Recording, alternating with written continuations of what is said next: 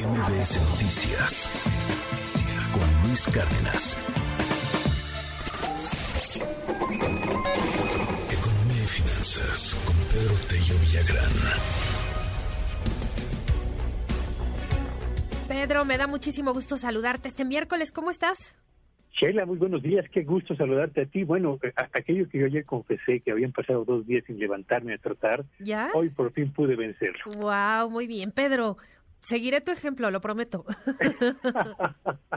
Oye, pues además, este, pues esto de eh, la escalada ya de precios en algunos productos, pues también nos debe de llevar a, a consumirlos menos, ¿no? Los refrescos, este, bueno, bebidas azucaradas, este, etcétera, ¿no?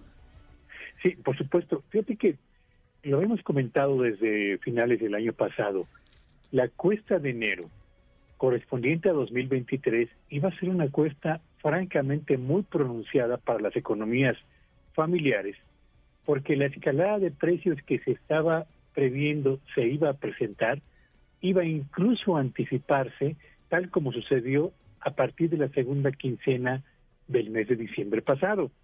¿Qué es lo que ha aumentado de precios desde entonces? Vea usted nada más cómo la lista va aumentando. A ver. Aumentó el precio del bolillo, aumentó el precio del pan de caja, de la cerveza, de los refrescos, de los cigarros, aumentó también el precio de la botana, del agua embotellada, del pan dulce, de la leche, del chocolate, y agrega usted a partir del primero de enero de este 2023 el precio de la tenencia, del predial y del eh, consumo de agua en los eh, hogares mexicanos, todo esto asociado fundamentalmente a la inflación del año anterior, lo que significa un crecimiento de casi el 8% en estos tres servicios básicos. Así que hemos iniciado 2023 con una silenciosa escalada de precios que ha venido consolidándose a partir de la segunda mitad de diciembre y que hará que justamente en este primer mes el despegue de los precios alcance un nivel significativo y con un impacto mayúsculo para la economía familiar que viene no solamente desgastada del el, el proceso inflacionario que vivimos durante el 2022, sino que además enfrenta una nueva escalada de precios en productos de consumo generalizado, como alimentos fundamentalmente, que eh, siguen gravitando pesadamente sobre las posibilidades de compra de las amas de casa y consecuentemente sobre las eh, calidades de vida de buena parte de los hogares en México, Sheila. Sí, Pedro, la verdad es que ayer justo que daba a conocer la, la AMPEC este aumento de algunos productos, pues sí, llama mucho la atención porque además sí son aumentos que, que creo yo sí, sí son significativos, porque la mayoría de un peso, pero algunos productos hasta dos pesos. Entonces creo que sí se nota esta diferencia en el bolsillo.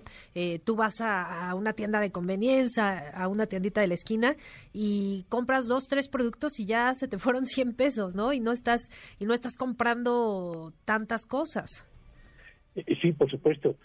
Recordemos que un incremento en el precio de productos de consumo generalizado, así sea de un peso o de unos cuantos centavos, Sí.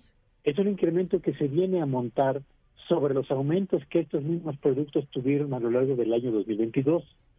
De modo que el efecto acumulado de la inflación o de la carestía de todo el año pasado, más el arranque de este 2023, ha colocado, y, y, lo seguirá haciendo por lo menos en el primer trimestre de este, de este año, Sheila, a buena parte de las economías familiares en una condición muy difícil, particularmente a quienes dependen del ingreso de un solo trabajador en el hogar y cuyo salario no es más eh, no es mayor al equivalente a dos salarios mínimos y que han sido finalmente los eh, tipos de salarios que han prevalecido en la creación de empleos a lo largo de los últimos años y que es al mismo tiempo el nivel de ingreso que prevalece en la mayor parte de las familias de nuestro país. Así que estamos hablando de un problema que tiene dos aristas perfectamente identificables. Por una parte, una eh, remuneración al empleo que es baja y por otro lado, la carestía en productos de consumo generalizado que se ha venido acumulando a lo largo de los últimos, por lo menos 12, no, yo diría yo 18 meses, con impactos significativos sobre las capacidades de las amas de casa para administrar de la mejor manera posible el gasto familiar y llevar a la mesa lo estrictamente indispensable para mantener una calidad de vida digna entre los integrantes de su núcleo familiar, Sheila. Pues ahí está, Pedro, y pues sí, apretarnos el cinturón, estos aumentos de centavos o de pesitos, pero se sienten, claro, ya al ir a hacer el súper, a las compras en el mercado, etcétera, pues sí, sí se empieza a sentir y pues sí, a guardar también ahí un ahorrito para lo que ya bien nos dices, la tendencia, el predial, el servicio del agua, etcétera. Así que, pues eh, vamos a seguir reportando si hay alguna otra variación en precios, pero por lo pronto, pues sí, eh, tener cuidado con los gastos. Sí, por supuesto. Recuerden, eh, hay que cuidar la fuente de ingresos, el empleo, los clientes que tenemos y trabajamos por nuestra cuenta, y hay que realizar una administración muy inteligente y muy prudente del gasto personal y del gasto familiar, Sheila. Muy bien, Pedro. Pues eh, muchas gracias por eh, esta, esta información y te seguimos en tu cuenta de Twitter. Sígame en Twitter en arroba Petillo Villagrán y que tengan un espléndido día. MBS Noticias Luis Cárdenas.